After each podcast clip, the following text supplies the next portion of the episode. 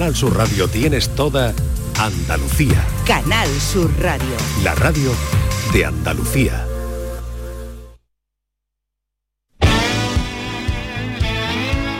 Esta es La mañana de Andalucía con Jesús Vigorra, Canal Sur Radio.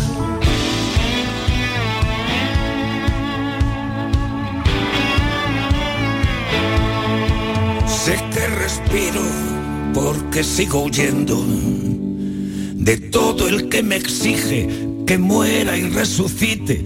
Y si algún pacumbral me lo repite que se vaya buscando un clavo ardiendo. A veces me va mal y a veces no. A veces quien se ríe el último soy yo.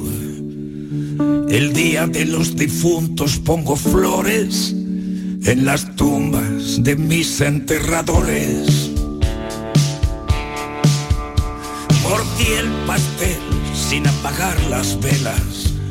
Vi el sol salir en México y ponerse en New York. Si hago un cameo en tu telenovela, que sea en un capítulo de amor. En Londres jugué a la revolución Buenos Aires barnizó mi corazón. La vida me enseñó a jugar con fuego y a decirme sí donde dije Diego. Contra todo pronóstico aprendí a caer de pie. Contra todo pronóstico por la boca muere el pez que asegura que soy mi peor enemigo que aquí me pillo, aquí me mato, que me llevo conmigo como el perro y el gato.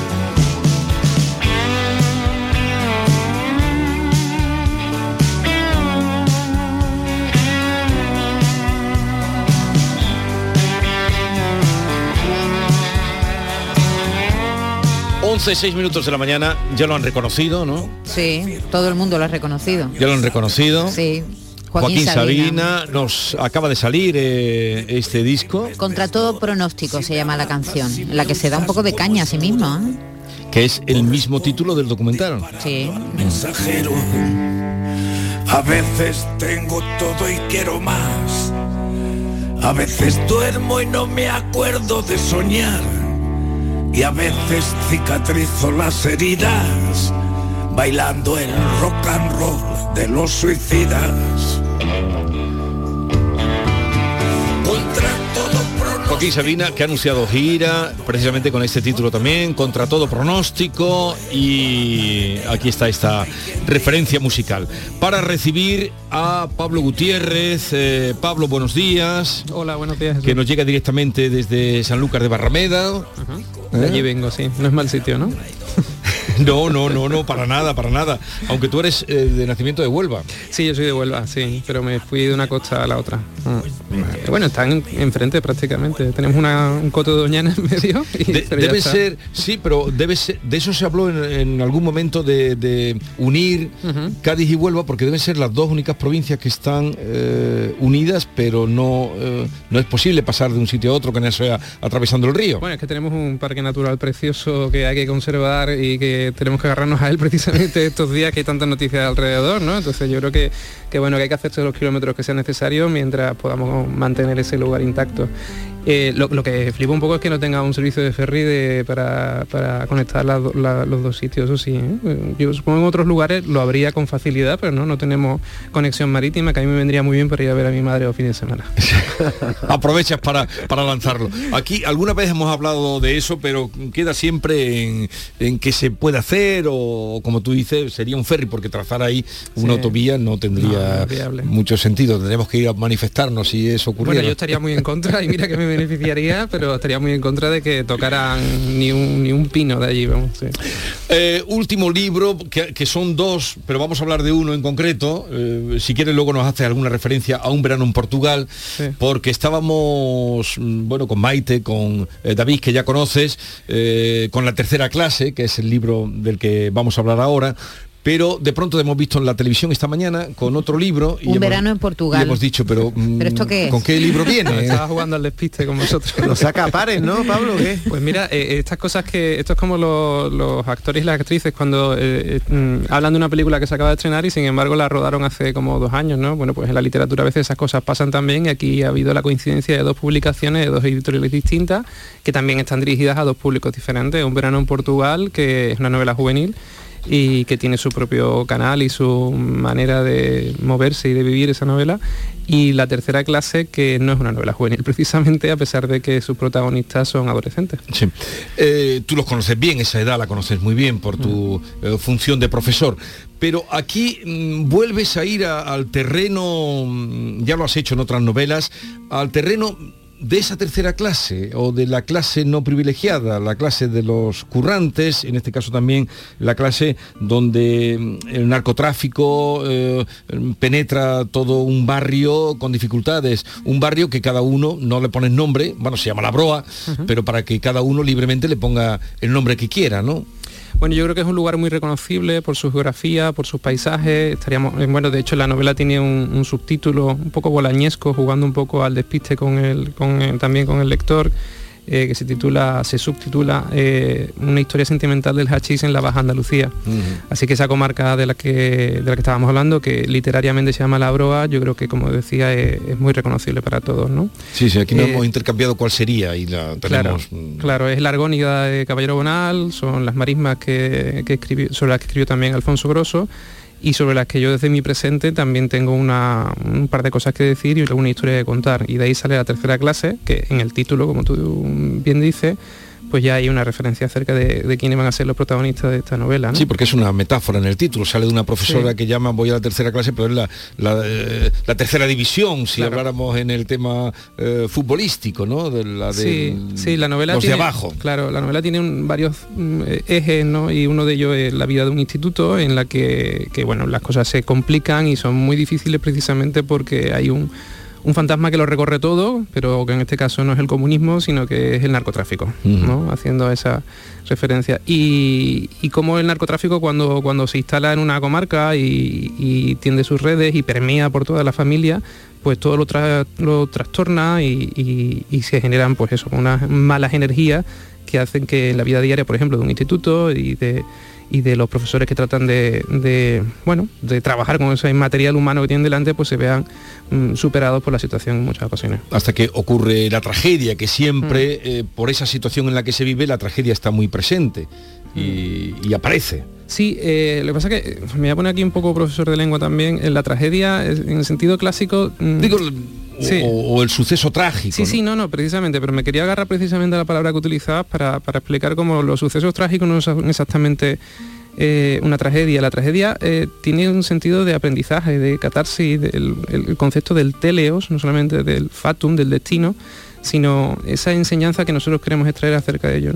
Y una de las cosas melancólicas quizás que se dicen durante la novela es que de, este, de esta tragedia que va a ocurrir no vamos a aprender nada porque no ha sido más que la consecuencia de una serie de hechos, de unas estructuras sociales que estaban prediseñadas para que finalmente ocurriera un acontecimiento, que es el que da sentido a, la narración de la novela, pero que después de todo no es más que un punto en un segmento y para ver el segmento hay que hay que retroceder, hay que tener una visión panorámica y, ver cómo se ha llegado a esa situación. Mm. También en la tercera clase los protagonistas, los principales, que son los jóvenes de, un instituto, son de tercero de la ESO, ¿no? Sí, claro, la, broma de. Claro, la broma que es una asistente de conversación irlandesa que, que en vez de decir tercero de la ESO, ah, dice la tercera clase cuando se refiere a ello, y el resto de profesores, a veces un poco malintencionados, hacen la broma de que por supuesto que son la tercera clase, son la infraclase, ni siquiera son, son como el resto.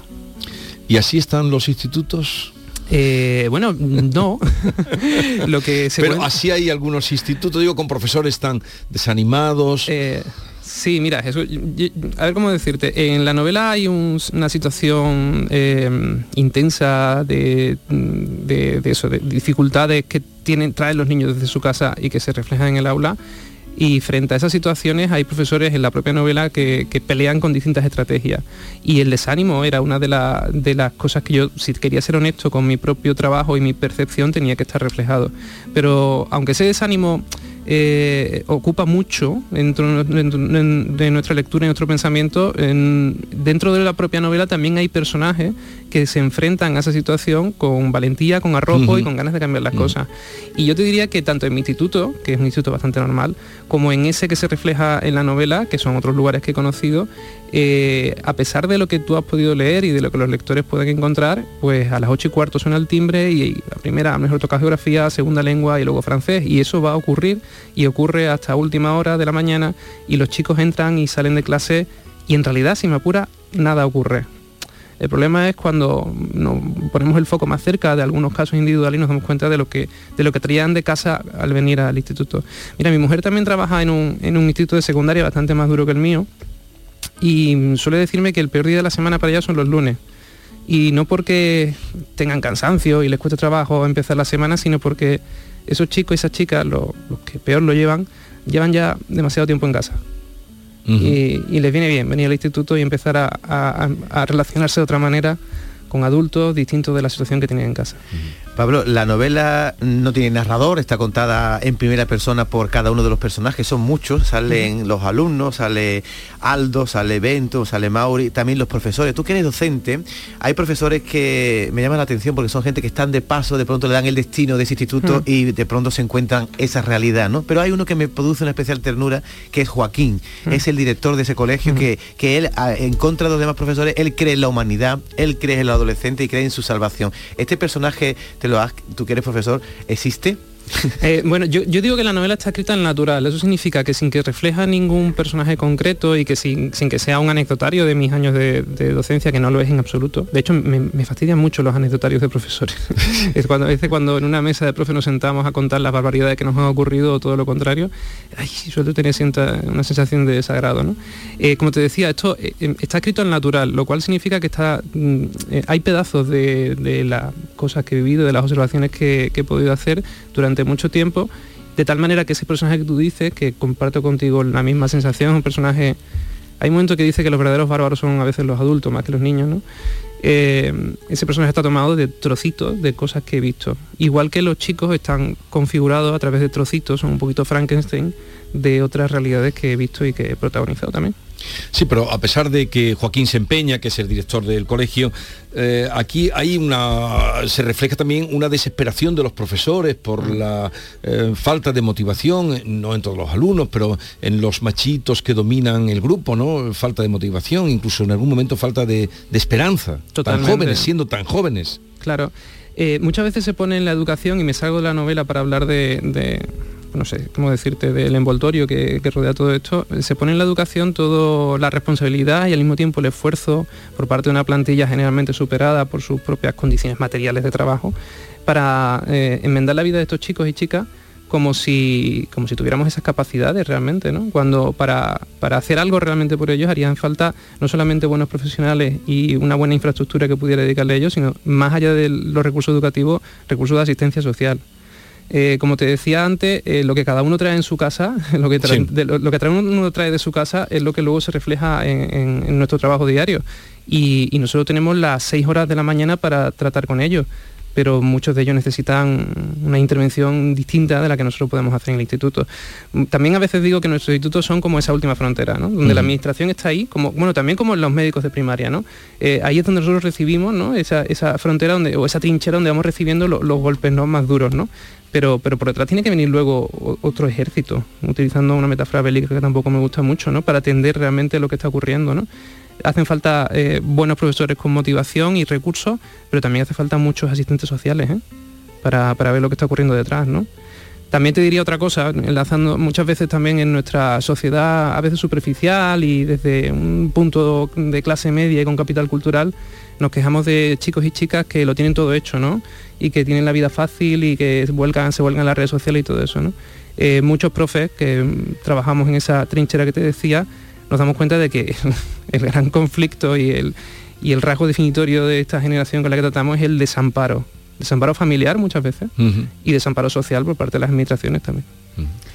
Madre mía, la verdad es que mm, no sé, me ha impresionado mucho el, libro, Pablo, porque hemos hablado de tragedia, eh, pero hay como un fatum también, ¿no? Eh, hay como, como un destino, ¿no? Eh, horrible para, no vamos a desvelar qué pasa exactamente, ¿no? Pero, pero hay algo también de, lo que pasa es tan trágico y hay tantos ingredientes que, hacen que eso ocurra, lo, que, lo que ocurre en la novela, el, núcleo duro ¿no? que, tiene, que tiene la novela, que también me ha recordado a una tragedia griega, por, el, por el fatum, por el destino. Sí, sí en, eso que te decía antes, ¿no? en la tragedia hay dos componentes, ¿no? el fatum y el teleos, ¿no? el fatum que es esa fuerza que, que por encima de la de la capacidad humana nos está dirigiendo hacia, un, hacia unos acontecimientos, ¿no? Y el teleos es el aprendizaje que nosotros podemos sacar a partir de esos acontecimientos. Hay un personaje que precisamente es profesora de clásica, que mm. se queja de considerar esto una tragedia porque no hay ningún teleos que nosotros podemos, no hay, ninguna línea que conduzca hacia... Pero un fatum sí Pero sí hay un fatum, ¿no? Ese fatum, ahora nosotros desde la sociología, también recuerda que la novela empieza diciendo que esto solo se puede explicar desde la sociología científica. Desde otro, punto de vista no lo podemos entender porque los componentes humanos se nos escapan y las vidas son demasiado líquidas como para nosotros intentar sujetarlas, ¿no? Pero tendremos que aplicar algún recurso desde ese punto de vista externo, si quieres llamarle así, aquí se dice, hay un personaje que dice, solo desde la sociología científica podemos entender lo que ocurre. Yo diría más, solo desde el urbanismo podemos entender lo que ocurre. Solo desde la configuración de nuestros barrios, como tú decías antes, la broa, Jesús, eh, y que podríamos nosotros trasladar a otros muchos lugares, solo desde saber cómo se crearon esos lugares como por ejemplo aquí en Sevilla, cómo se, crearon, se creó el barrio de Torreblanca o los polígonos que rodean a la periferia, ¿no? Solo entendiendo cómo se construyeron podemos entender cómo se vive allí, ¿no? También hay otro personaje que dice, mira, eh, ves este sitio, ¿no? Vamos a construir aquí cuatro bloques de viviendas sociales, vamos a llenarlo de gente que no tiene dónde, vamos a, bueno, sí, lo de, luego ya lo de los recursos y demás, es que eso da más pereza incluso que la construcción, ¿no? Luego vamos a hacer un instituto y nos vamos a sentar tú y yo en este banco y vamos a esperar que toque el timbre a ver qué pasa. Pues ese experimento es el resultado de... Eh, la única manera, así empieza la novela, la única manera de contar el caso de la niña Balme es aplicando la estricta sociología científica. Sobran los buscadores de noticias, sobran las leyendas y sobran los poemas que todo lo oscurecen. Por cierto que ahora, ahora nos contará Balme, que es un nombre exclusivamente de dos hermanas, porque todas las chicas en dos hermanas se llaman Balme. No sé de dónde ha sacado ese nombre en Cádiz, ¿no? ¿Existe? Sí, bueno, eh, no, es que exista especialmente, me pareció un nombre muy sonoro y muy bonito y, tampoco quería que fuera un nombre necesariamente vinculado al entorno y al lugar, aunque bueno, también aparece alguna caridad y alguna regla, si queremos. Sí, es verdad, es verdad, Pero bueno, también hay veces que, en, eso lo contaba en alguna otra novela, en, ese territorio aparecen nombres muy excéntricos, ¿no? Recuerdo una niña que se llamaba Usanavi, que decía a su madre que había tomado el nombre de un barquito que vio pasar y que le gustó mucho, ¿no? Usanavi, US Navy, era un barco de la base de rota. Pues realmente, la, bueno, como hablas de Balme, hay unos triángulos de amistad muy curiosos que se crean tanto en los chicos y las chicas, ¿no? Están Aldo, Guti, Bento, que mm. son los chulitos del barrio, de los que se enamoran, pues Balme, Aurora, ¿no? Mm. Y las amigas. Eh, Balme es la protagonista porque es la única que no habla. Se mm. habla de ella. Pero quería hablar de, esos triángulos de amistad, ¿no? Que son tan propios de la, adolescencia, pero que aquí tienen también el matiz, no sé, de cómo están en esa sociedad tan baja, eh, crea unas dependencias muy fuertes, ¿no? más de lo normal. Sí, si te fijas, casi todas las relaciones que se establecen entre ellos están, están eh, trenzadas por la economía. De hecho, uno de los chicos que tiene mejor rango es aquel que, como su padre se dedica pues, al negocio que te imaginas, el negocio folclórico de la zona, pues que es Vento, pues, pues puede permitirse pues tener ropa distinta, tener una moto diferente y tener un, tipo de vida distinto. ¿no? Dentro de la precariedad también, también hay rangos y hay divisiones, ¿no? Y enseguida, y es el dinero el que decide en qué lugar estás y no, ¿no? Entonces todas esas relaciones están condicionadas por quién eres. Y, hay un momento en el que Aurora, que es un personaje que a mí me parece muy tierno, y dice, bueno, yo no tenía nada que ofrecerle a Vento, solo mm, que no tenía ningún padre que me fuera me, dijera a qué hora tenía que estar en cualquier sitio. Es decir, solo tenía que ofrecerle mi disponibilidad. Y eso también era un capital en sí mismo, ¿no? Pero todos están jugando, si te fijas, entre ellos, eh, a ver de qué manera pueden tomar alguna ventaja. Eh, bueno, yo creo que no solamente entre el mundo de los adolescentes, también entre el mundo de los adultos nos situamos dependiendo de cuál es nuestro rango dentro de nuestro trabajo y nuestras relaciones personales y aunque no nos demos cuenta también nos ubicamos para ver qué ventaja podemos tomar con respecto a los demás, ¿no? No solo ellos, nosotros también.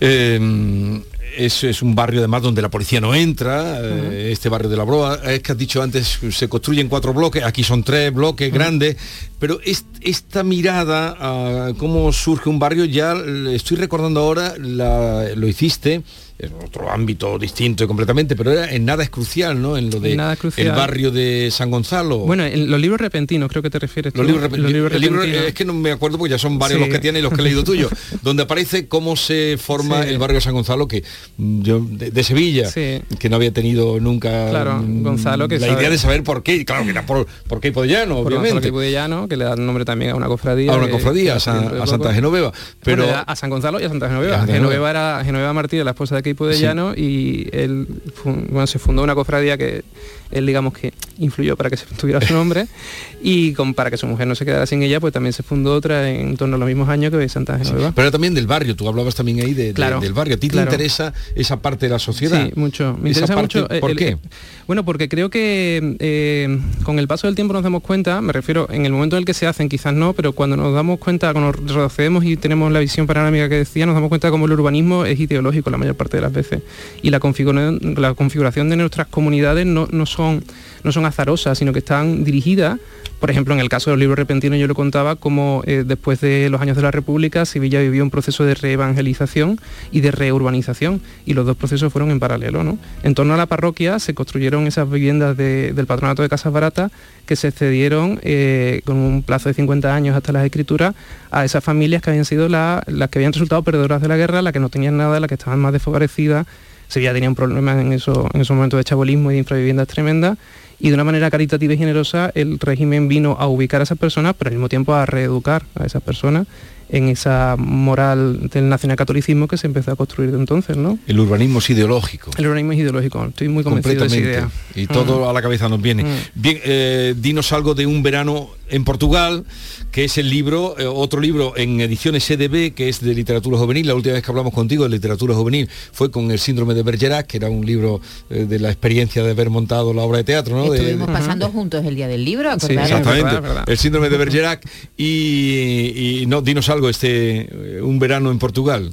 Bueno, eh, antes te voy a decir una cosa de la tercera clase y ahora me voy a saltar Vale. a un verano en Portugal. Lo que te iba a decir es que a pesar de ese ambiente de desesperanza del que estábamos hablando aquí en la mesa, eh, yo, yo tengo un- un- una idea de luz acerca de la novela y es que nos hemos sentado esta mañana de miércoles a hablar de este tipo de cuestiones y de y que significa crear comunidad. Y precisamente lo que le falta a, a los personajes de tercera clase es esa sensación de comunidad. Sí. Nosotros cuando nos sentamos a hablar de ello estamos haciendo esa comunidad. Y eh, hace poco eh, Isaac Rosa decía que lo contrario de la soledad no es la pareja, es la comunidad. Y eso me lo creo muchísimo. O sea, que se me va- creo que se me va a convertir en una de esas frases mantra en los próximos días. Y, y bueno, quería agradeceros que habléis de estas cuestiones tan poco frecuentadas en los medios de comunicación y que, y que precisamente al hablar de ello ya hemos encontrado la luz que a lo mejor el- el- la narración no nos ofrecía. Eso por ahí. Y ahora te voy a decir que un verano Portugal es una ventana abierta. Es todo lo contrario, ¿no? Una ventana abierta a que pues a- al crecimiento, a la aventura, al paisaje, al mar, voy a decir una frase también al surf, ¿por qué no? Al océano y a, a la, la vida de un chico de 12 años, él se queja, él dice que tiene ya casi 13, Ajá. deberían tratarlo como si fuera 12, que, que recibe una noticia malísima al final de- del curso y es que se tiene que ir de vacaciones con sus padres. y eso le parece un- un- una verdadera pesadilla. Pero la novela, el relato, nos va a contar que en esas vacaciones van a ocurrir muchas cosas y va a ser una época de descubrimientos para él y de crecimiento y de esa pelea por la identidad en contra también de sus propios padres. Pues aquí dejamos esta referencia a la tercera clase de Pablo Gutiérrez y para eh, los más jóvenes, si tienen que regalar algún libro para que eh, se vayan introduciendo en la literatura y en la lectura, Un verano en Portugal, también de Pablo Gutiérrez, que está publicado en EDB. Gracias Pablo por Muchas la gracias. visita y enhorabuena por los dos libros. ¿Y hoy tienes clase o no? Hoy tengo clase entre un ratito, me voy ya, ya para no llegar tarde. Venga, pues ya te dejamos. Gracias por la visita. Adiós. Muchas gracias. En un momento estamos con Javier Bolaños y Cambio Climático.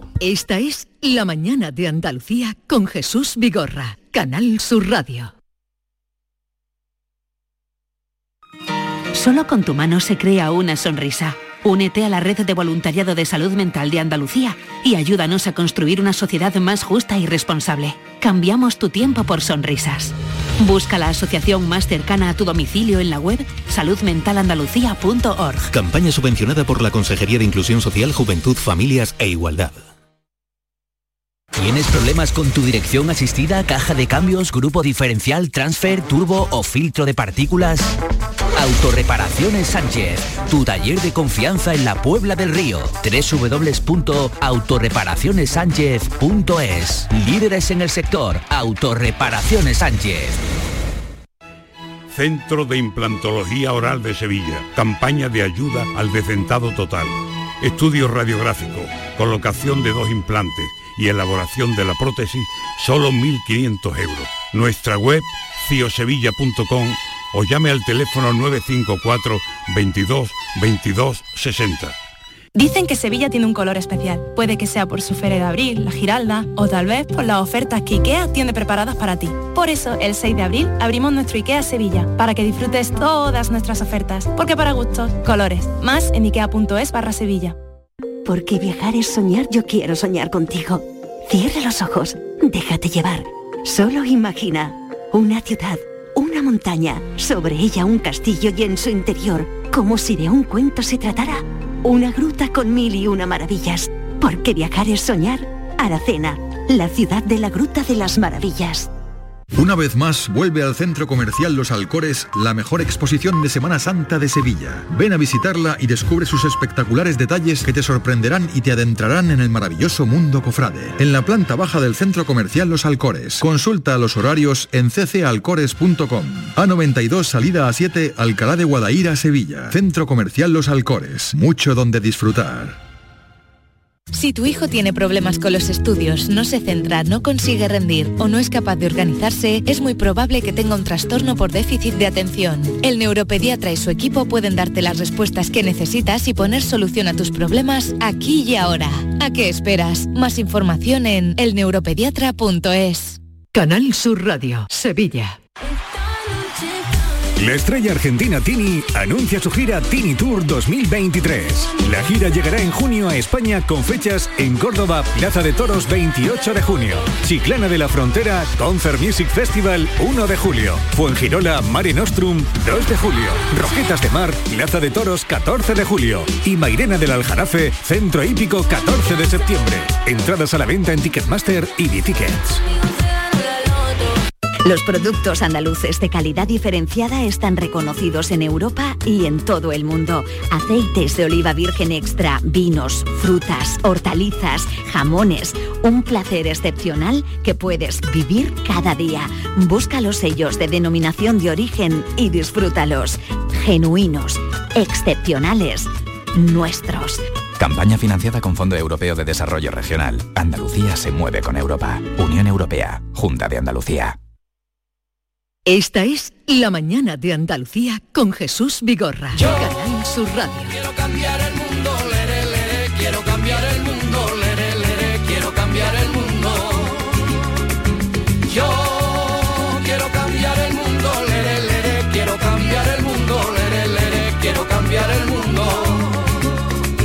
estamos cargando el planeta. Cambio climático con Javier Bolaño. Javier, buenos días. Hola, muy buenos días. ¿Cómo Eh, estás? Pues muy bien. ¿Cómo te va la vida? Aquí haciendo de el gordo. Haciendo del gordo. ¿Por qué dice? Está, está diciendo el gordo. el Porque gordo, ¿por se ofrece eso? como premio. El gordo. No, Ah. no, no. Se ofrece como Cuando premio. Que no, la gente- entiendo la ironía. Cuando le toca el gordo a la gente, ¿qué es lo que dice? ¿Para qué lo va a ut- a utilizar? ¿Para qué va a utilizar el dinero? ¿Para tapar agujeros? Efectivamente. Ay, el tío. ¿Cómo es? Eres Qué muy malvado. vengativo, eres Yo muy creí que era que se daba a él como premio de que tenerlo aquí en este Tú eres programa. nuestro premio y, gordo Y siempre. anunciarles a ustedes que eh, Cambio Climático a las 9 de la noche cada viernes, ahí ampliada la información que aquí nos adelanta. ¿Por dónde nos vas a llevar hoy?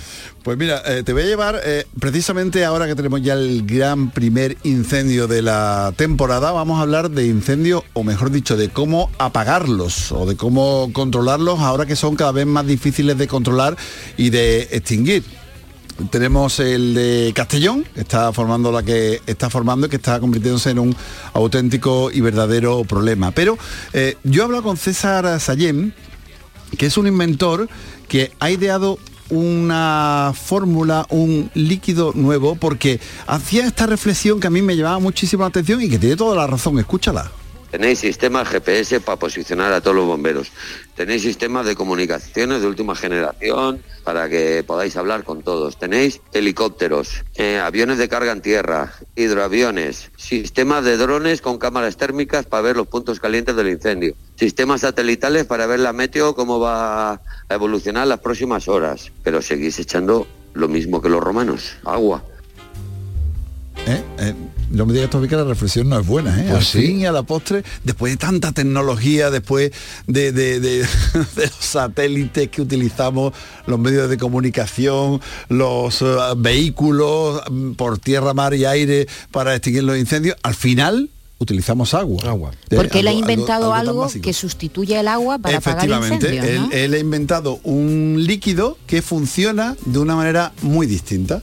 Yo me pongo una hoja de papel en la mano, le proyecto el producto y pongo un soplete a 1200 grados y no puedo quemar una hoja de papel, pues entenderás que no podamos quemar un árbol que está verde. Directamente cuando el producto cae sobre algo que está ardiendo, absorbe toda la energía calorífica que tiene lo que se está quemando y crea una capa carboxílica, colapsa el humo instantáneamente y esa capa carboxílica no tiene conductividad térmica, con lo cual a través de esa capa no hay transferencia de temperatura. Al no llegarle temperatura a los materiales no se pueden quemar. Y luego esa capa aísla del oxígeno, con lo cual cuando aplicamos el producto rompemos dos partes del triángulo del fuego, lo que es la conductividad térmica, la temperatura y, y- y cortamos el oxígeno. O sea, se trata de un líquido que impide que las cosas ardan. Además, no se evapora cuando se eh, fumiga, vamos a decir, cuando se expande o se pulveriza.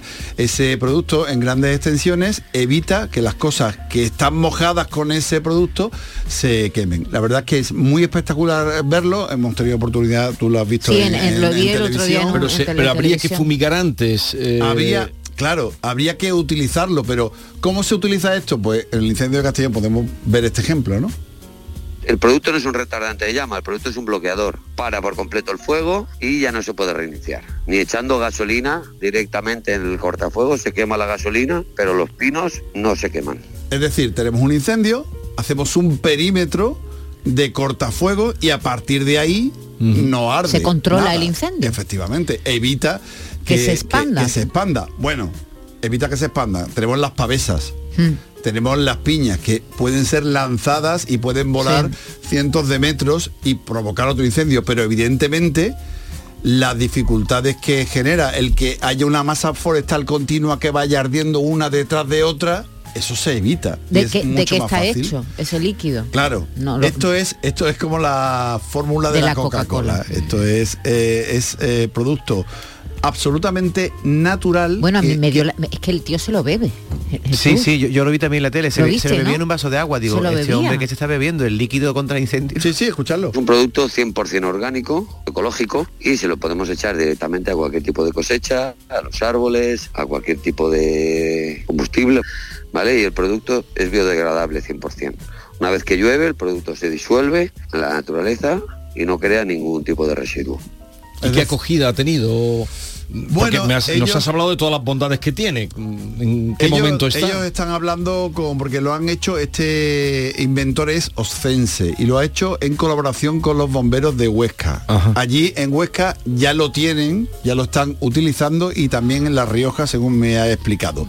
Y ahora está en conversaciones con el resto de gobiernos de las comunidades autónomas que lógicamente estarán viendo y haciendo las comprobaciones oportunas porque seguramente valdrá su dinerito Sí. hacer eh, este No tenemos este- ni idea de este- lo que vale. este líquido no Nada. yo no sé qué cantidad qué precio está está manejando pero sí que eh, él mismo nos comentaba que están hablando con varias comunidades Todo el mundo sabe ya que existe este producto y bueno, ahora lo que hace falta es que este producto se utilice. Por ejemplo, en Huesca ya tienen el producto, en La Rioja pues van a tener el producto eminentemente y en otras comunidades igual. Con Andalucía hemos ya presentado el producto y estamos en conversaciones con ellos. Oye, Bolaño, yo pienso que si esto es verdad, este hombre es para premio Nobel. O sea, el incendio que vimos en Sierra Bermeja este verano en Andalucía, con este líquido, se hubiera acotado bastante en cuanto a- está al en perímetro y a las hectáreas de in- incendio. ¿no? sí porque además hay otra cosa que es muy importante que no necesita adaptación los mecanismos actuales de, de extinción El producto es completamente líquido, con lo cual el producto no tenemos que hacer ningún tipo de modificación ni en los camiones autobombas de los bomberos, ni en los helicópteros, ni en los aviones, ni nada. El producto es como el agua, ¿vale? Lo único que tiene una efectividad pues 50 veces mayor al agua. O sea que realmente no hay que hacer grandes cambios. Servirían las mangueras y, y Efectivamente, lo que no se puede recoger como se hace ahora agua de un embalse, ¿no? Y, y ya está. Pero bueno, una cosa no quita la otra. El hecho de que podamos regar Claro. o pulverizar o expandir este producto en determinadas zonas no evita que podamos seguir Utilizando con el la actividad, agua, el claro. agua en, en otras, ¿no? Entonces, es eh, puede haber un antes y un después, efectivamente. Cuando se hablan de inventos, eh, siempre hay que levantar un poco las orejas porque luego no se sabe realmente el, eh, si es práctico o no, si realmente se puede llevar a cabo, pero oye, en principio, la verdad es que suena muy bien, ¿verdad? ¿Y por dónde te ha llegado mm, este inventor? ¿Y este invento? vamos a ver, mi fuente no te la voy a decir. Pero vamos, que ha salido en la tele ya, vamos, Jesús.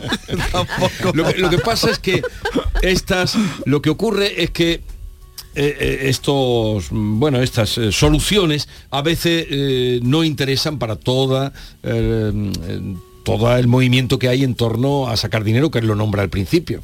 Eh, esa retaíla a, a veces no prosperan estas soluciones. Bueno, pero eh, en toda el- la- retail- que ha dicho al principio son los mecanismos habituales que van a tener que seguir funcionando. Es decir, van a tener que seguir eh, funcionando los eh, comunicadores para conseguir que haya X voluntarios, X efectivos contra el fuego. No sé, yo creo que aquí es un win to win. Es decir, aquí todo el mundo gana si esto realmente es así. Otra cosa es el precio. Claro. Aunque, aunque yo él dice que esto, ¿eh? problema- A ver. ah, a ver. Él dice esto. El producto sale más barato que utilizar agua. Madre mía. O sea que mm, dice esto, eh, ya no sé si será verdad o no.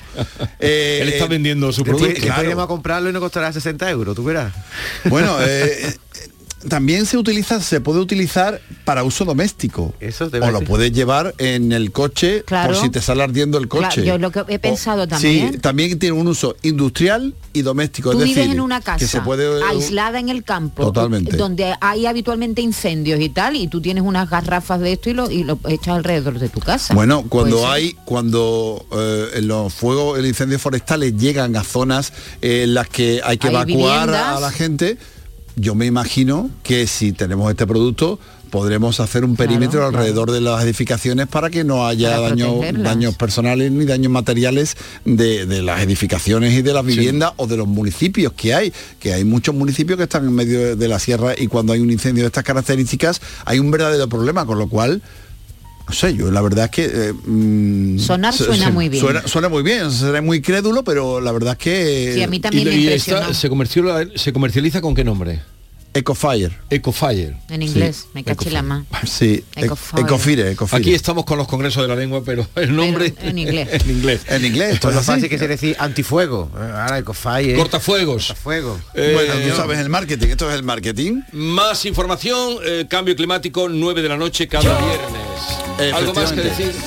Pues eh, no, que eh, el primer incendio de la temporada lo hemos tenido temprano, pero que en 2014 ya hubo un incendio de estas características en Almería y que la frecuencia, la intensidad y la duración de los incendios es cada vez mayor debido a las altas temperaturas que estamos, estamos- sufriendo. y las que estamos ahora. Entonces, por favor, precaución, porque el año pasado, curiosamente, el 70% de los incendios de más de 10.000 hectáreas tuvo como origen no la mano del hombre, que eso sí me ha llamado la atención, porque hemos hablado con, con Víctor Resco, que es un ingeniero forestal, que es un- una eminencia en este sentido, y, y nos recordó que el primer motivo de incendio es el rayo.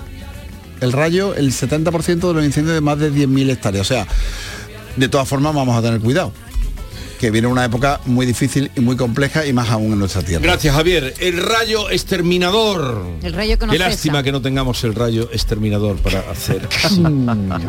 Adiós. Esta es La mañana de Andalucía con Jesús Vigorra, Canal Sur Radio.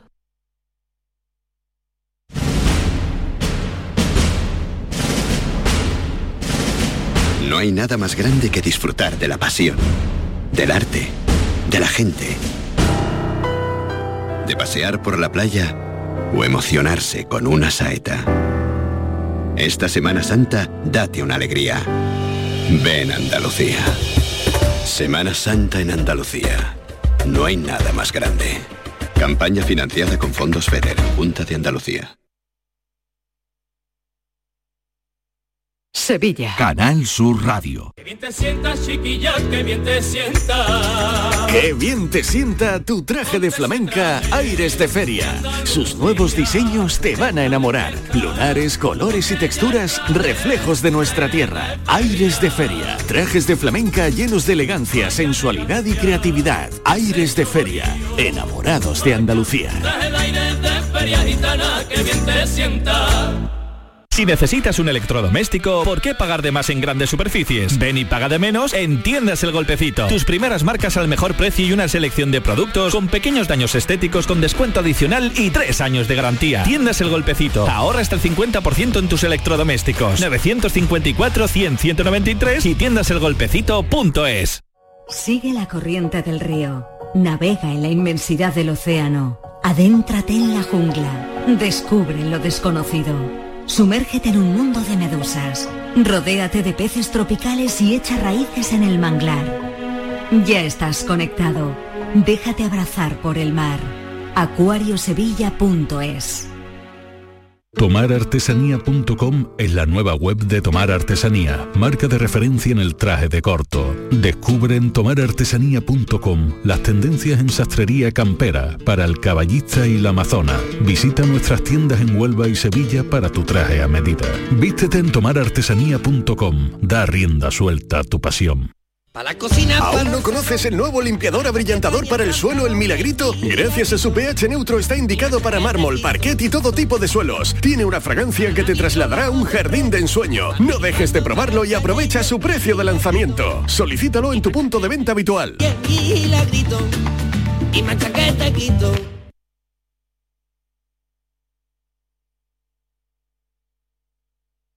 Las peritas de agua, los plátanos y el aguacate. ¿Algo más? Sí, decirte que te considero, bueno, os considero como a mis hijos. Higos, claro, muy ricos los tengo. Hijos, hijos, vosotros, los dos, hijos míos. Madre no hay más que una. Claro que por 17 millones a lo mejor te sale alguna más. Ya está a la venta el cupón del Extra Día de la Madre de la 11. El 7 de mayo, 17 millones de euros. Extra Día de la Madre de la 11. Ahora cualquiera quiere ser madre. A todos los que jugáis a la 11, bien jugado. Juega responsablemente y solo si eres mayor de edad.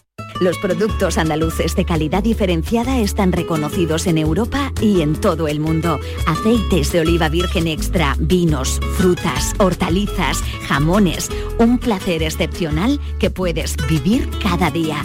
Busca los sellos de denominación de origen y disfrútalos. Genuinos, excepcionales, nuestros. Campaña financiada con Fondo Europeo de Desarrollo Regional. Andalucía se mueve con Europa. Unión Europea. Junta de Andalucía. Mercado, vive tu ciudad. En los mercados de abastos de Sevilla disfruta de los mejores productos y servicios de calidad muy cerca de ti. Ven a tu mercado, vive tu ciudad. Organiza FEMASE, Federación de Mercados de Abastos de Sevilla. Financia Ayuntamiento de Sevilla. Compra en el Mercado de los Remedios, tu mercado. En el Mercado de los Remedios trabajamos para ofrecerte los mejores productos y servicios. Compra en el Mercado de los Remedios, tu mercado. Organiza Mercado de los Remedios. Financia Ayuntamiento de Sevilla. Por fin la casa que estabas esperando en Sevilla. Metrobacesa presenta 10 promociones de obra nueva. Magníficas viviendas unifamiliares y en altura de 1, 2, 3 y 4 dormitorios. Todas con terrazas, piscina comunitaria y junto a la futura Ciudad de la Justicia. Obras ya iniciadas. Descubre más en el 955 25 25 y en metrobacesa.com. Metrobacesa, ahora sí. Sigue la corriente del río. Navega en la inmensidad del océano. Adéntrate en la jungla. Descubre lo desconocido. Sumérgete en un mundo de medusas. Rodéate de peces tropicales y echa raíces en el manglar. Ya estás conectado. Déjate abrazar por el mar. acuariosevilla.es Este año vive la pasión de la Semana Santa en Coria del Río desde el Domingo de Ramos hasta el Domingo de Resurrección. Te esperamos del 2 al 9 de abril en la Semana Santa de Coria del Río, declarada bien de interés turístico. Coria del Río, culturalmente increíble. Ayuntamiento de Coria del Río. Las noticias que más te interesan las tienes siempre en Canal Sur Mediodía Sevilla. Y este jueves te llegan desde la Clínica Santa Isabel de Sevilla, donde conoceremos los servicios y tecnologías de este hospital, en especial en el área de pediatría y traumatología. Canal Sur Mediodía Sevilla. Este jueves a las 12 en directo desde la Clínica Santa Isabel de Sevilla, con la colaboración de la Clínica Santa Isabel de Sevilla. Canal Sur Sevilla. Consultorio del comandante Lara. Pregunten lo que quieran, que el comandante contestará lo que le dé la gana.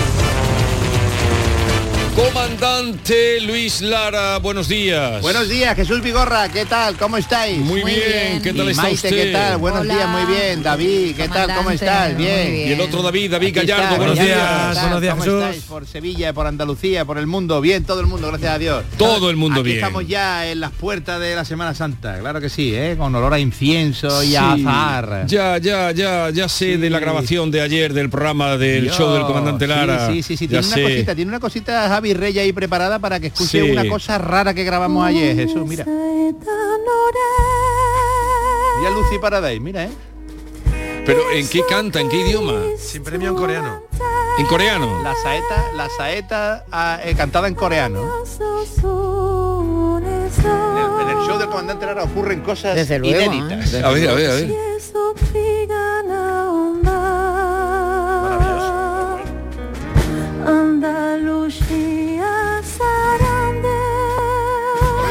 Andalucía se dice igual.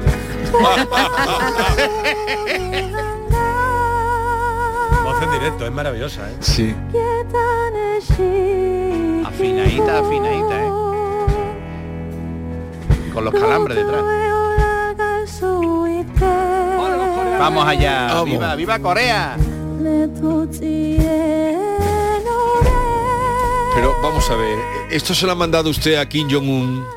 Hombre, nosotros somos de la Corea de los buenos. Ah, de la Corea la del sur. Kim Jong-un eh, en Semana Santa saca en un, en un trono un, un torpedo. un misil, saca la hermandad del misil, saca por ahí. Me, me suena Hola, la canción que, que suena al final de los dibujos animados. No, suena De bonito. estos japoneses. ¿eh? Pero, una maravilla. pero el coreano es un coreano Sí, testado. Vulgar. testado. No, no, no. testado, Macarrónico. testado. No, no, no, es un coreano de la Real Academia de la Lengua Coreana. De las lenguas. De la. RAC, de la RAC. De hecho, últimamente las televisiones eh, españolas cuando van de diferentes televisiones de la- tanto la nacional como las diferentes autonómicas van a Corea llaman a Lucy para sí, que sí, sí, sí. ¿A Lucy Sí, Paradise? Sí, sí, sí, sí, sí, sí, una anfitriona total. Sigue allí, cuando- ¿no? En Corea, que ha venido Ahora de nosotros, vacaciones ahora o qué. nosotros. O ya se ha vuelto. Ha vuelto, no, pero, pero siempre vuelve otra vez ella a Corea. Una voz Eh, preciosa, ¿eh? Es nuestra embajadora en Seúl. claro Me recuerda a Diana Navarro, ¿verdad? embajadora en Seúl. Digo, digo, Sí, digo. Pero no, esto, ¿os estáis quedando conmigo o, o- o no? O- No, no, no, no, esto es coreano, la saeta en coreano, vamos. Y con no, calambres. que no se lo cree, comandante. No se lo cree. Jesús no se lo cree. Vigorra se cree que eres tú, Luis. no, no, no, no, no, eso, ya, eso, eso sí que sería ya complicado de, de vender esta moto ya. Oye, por cierto, ahora también hay gente que se va a la playa también ya, ¿no? En estos días con Sí. Sí. tanta calor que han venido, ¿no? Eh, no está mal porque así se quedan las ciudades más, eh, más Sí. llevaderas. Sí, sí, menos, menos, menos cosmopolita. ¿eh? Pues mira, pues hablando de playa, eh, que yo mismo he introducido el tema, iba, iba una señora andando por la, por la orilla, con, con los pies descalzos, mojándose los piececitos, y llevaba ella eh, en su móvil eh, con sus casquitos, estaba escuchando a Jesús Vigorra por la mañana Oh, y iba bueno. ella embelesada con escuchando la, la maravillosa y eufónica voz de Jesús Vigorra. Y entonces pues eh, le dio una patada sin querer a algo que había en la orilla y era una lámpara maravillosa. Fíjate. Tú entonces le dio y en ese momento salió un genio así un genio ahí azul ¿eh? Y le dijo hola eh, señora le ha dado usted una patada a, a mi lámpara maravillosa y, y entonces pues le puedo conceder. Ay, no me diga que me va a conceder tres deseos. La mujer ahí, toda venía arriba. ¿Tres deseos? Bueno, bueno, tres no van a poder ser el tema está con la inflación, con, con los precios, con el, el- el Euribor y estas cosas. Le puedo conceder uno, señora, uno, eh, y ahí venga, lo negociamos uno. Entonces, ¿cuál quiere usted que sea el deseo que, que le conceda? Y la mujer no dudó ni un instante y le dijo del tirón al genio, eh, yo quiero la paz en la guerra de Ucrania. Por favor, que la guerra de Ucrania, los rusos ya dejen ya. Eh, y se quedó Argenia ahí mirando, hombre. Señora, se está pidiendo usted una cosa que está ahí mediando Estados Unidos, la Unión Europea, ahí está la cosa chunga. eh, los rusos están ahí, eh, no, no sé, no, no sé. Mm, ¿No tiene usted otro deseo por ahí a lo mejor un poquito más accesible? Bueno, yo estoy soltera en este momento y a lo mejor pues encontrar al hombre adecuado me vendría bien. Eh, ¿y ¿Cuáles son las características del hombre adecuado para usted, señora? Pues mire, yo, a mí me gustaría que fuera un hombre considerado y detallista conmigo, divertido, eh, que le guste cocinar, eh, que ayude en las tareas de limpieza de la casa, que sea bueno en la cama, también lo coloco como una prioridad, eh, que se lleve bien con toda mi familia, que no le guste el furbo y que sea fiel. Y le dice el genio, a ver, ¿tiene usted por ahí el número de Putin?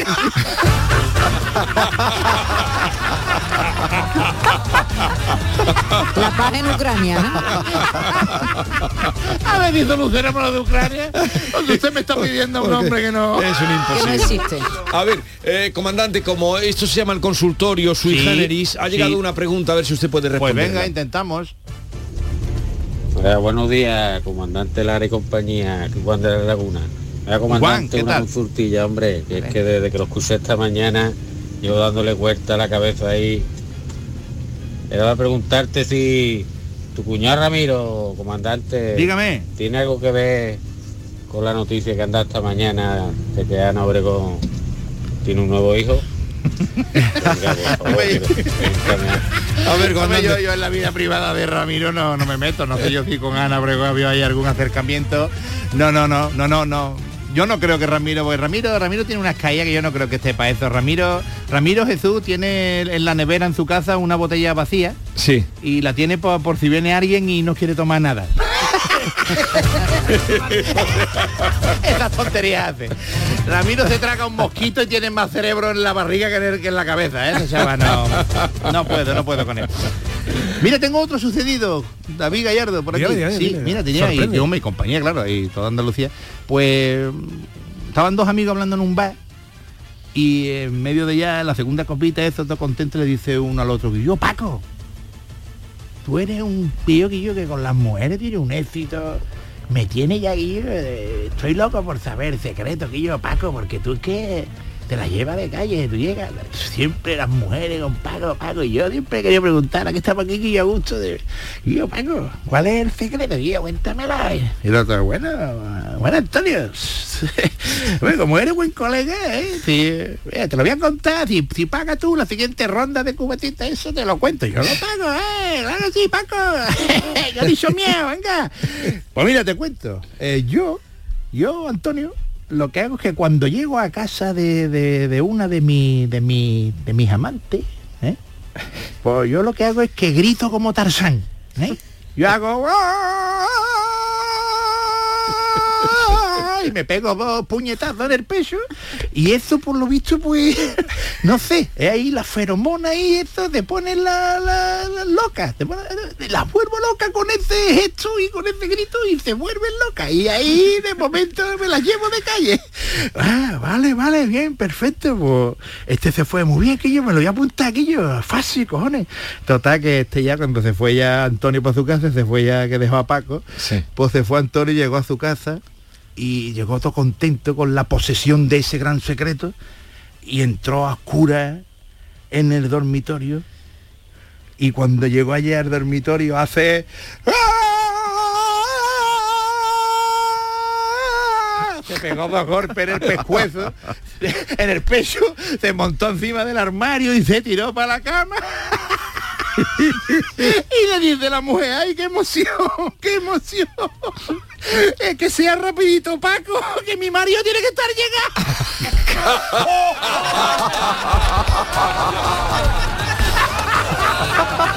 Antonio, el pobre. Oh, pobre. Ay, Paco, Pobre. que sea rapidito, que tiene que estar llegando mi tiene? Antonio. No, se la estaba dando. Sí, también, tío, hasta su mujer había caído. Sí. Oye, la Semana Santa que llega, ¿eh? Sí. La Semana Santa uno que fue a ver una salida, ¿eh? Sí. En la Semana Santa, en la salida en la iglesia, todo allí muy bien, muy oscuro, todo muy bonito, un silencio sepulcral. Abren la puerta de la iglesia y empiezan a salir nazarenos y penitentes con un ladrillo en la mano. Sí. Andando todo el cortejo, ladrillo en la mano derecha, un silencio ahí. Y había uno allí que no había ido nunca a ver la salida esa y estaba flipando. Esta gente, ¿por qué un ladrillo? Sale el segundo cortejo, todos los penitentes con un ladrillo ahí otra vez. El tercer tramo, los penitentes con un ladrillo. Y le preguntó este a uno delante, mira, perdona, eh, ¿esta hermandad por qué salen con ladrillos? Ahí todos flojitos. Dice, hombre, porque esta hermandad a todo a todo que es gilipollas le dan un ladrillo. Ah, venga, vale. Siguen saliendo, siguen saliendo con ladrillo, con ladrillo, con ladrillo, hasta que llega el quinto tramo y salen ya con cirio. Y ya cuando salieron con cirio le pregunta a este dice, Guillo, ¿qué ha pasado? Que ya se han acabado los gilipollas y dice el otro, no, no, se han acabado los ladrillos.